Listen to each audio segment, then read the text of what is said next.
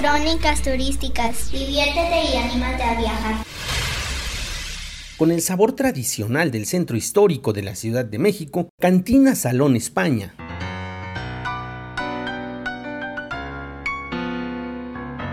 Hay tanto que decir de las cantinas del centro histórico de la Ciudad de México, de sus aromas, sus colores, sonidos, sabores y sobre todo de su gente, pero siempre, siempre vienen a la mente los recuerdos del nivel. Sin lugar a dudas, la cantina más popular en su momento del defectuoso, cerrada después de 156 años de existencia por resquicios legales que no vale la pena ampliar. Ahí departíamos entre risas, llantos, expresiones distintas, otras lenguas y otros colores de piel, una deliciosa botana y una espuma y helada cerveza, al lado de ambulantes, escritores, colonos, artistas, burócratas académicos, activistas, periodistas y hasta uno que otro turista que llegaba a incorporarse.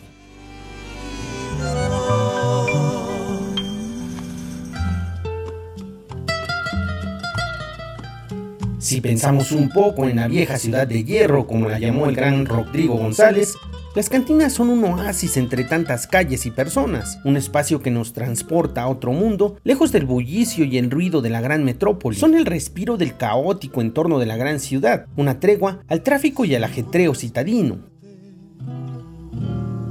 Como es de inmenso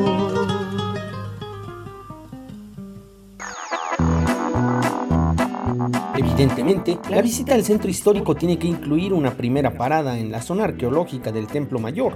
Y saliendo de ahí, cuando el hambre y la sed invaden los cuerpos de los turistas, no hay como recurrir a uno de los santuarios de la convivencia, la cantina Salón España, la cual se encuentra apenas a unos cuantos metros del Templo Mayor y representa otro templo, el del consumo responsable del elixir del saber, el tequila, el ron, el mezcal y la cerveza.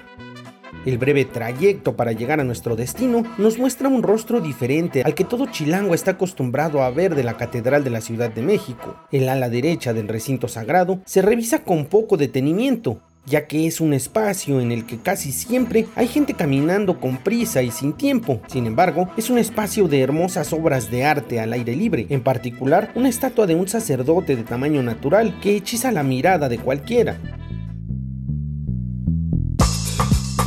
Pero hay que seguir hasta la calle de República de Argentina, esquina con Luis González Obregón, donde se encuentra el Salón España, que es un portal al pasado a principios de siglo para ser más precisos, con una decoración amaderada, hace pensar que todo cuanto se encuentra en el recinto tiene decenas de años de existencia. Desde que uno ingresa, los aromas a tequila, cerveza o comida bombardean los sentidos de los parroquianos, y cuando nos sentamos, como por arte de magia llega el mesero, vestido de blanco con negro a ofrecernos algo para paladear. Por el calor, no me interesa más que pedir una cerveza oscura, una Vicky, por favor. Le digo al amable mesero, que sin pensarlo, me invita a degustar alguna de las botanas del día y encantado acepto un platito de lentejas bien calientito, digo, para atemperar mi organismo. El resto de los amigos de la mesa piden unas lager para no desentonar con la bebida y la mesa se llena de platillos para todos, tostadas de calamar, filete miñón, mis lentejas y unas rajas con crema que se ven deliciosas. Quizá más tarde pida eso para seguir comiendo, aunque todavía estoy impactado con el tamaño del chamorro que nos vienen a ofrecer y que seguro nadie dejará pasar la ocasión. La comida así de variada y en abundancia me satura. Mejor un tequilita para que no me haga daño tanto picante al estómago. Bueno, eso decía una tía, que el tequila ayudaba a la digestión, así que es una buena opción un espolón reposado con su respectiva sangrita.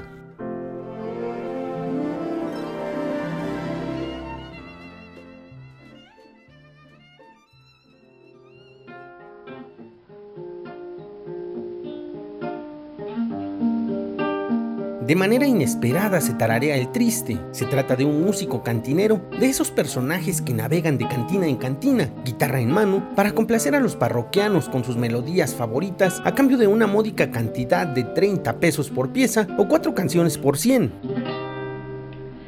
Qué triste fue decirnos adiós cuando nos adorábamos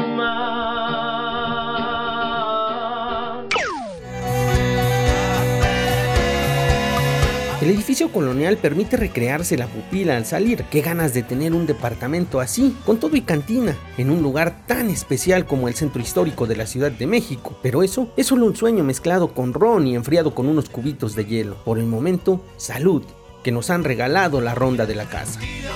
Conmigo nunca vas a perder. Recuerde que viajar es un placer y más cuando se hace en compañía. Le dejo mi correo electrónico para estar en contacto. trejohector.gmail.com En esta cápsula de crónicas turísticas, el guion, la voz y la producción estuvieron a cargo de Héctor Trejo. Muchas gracias.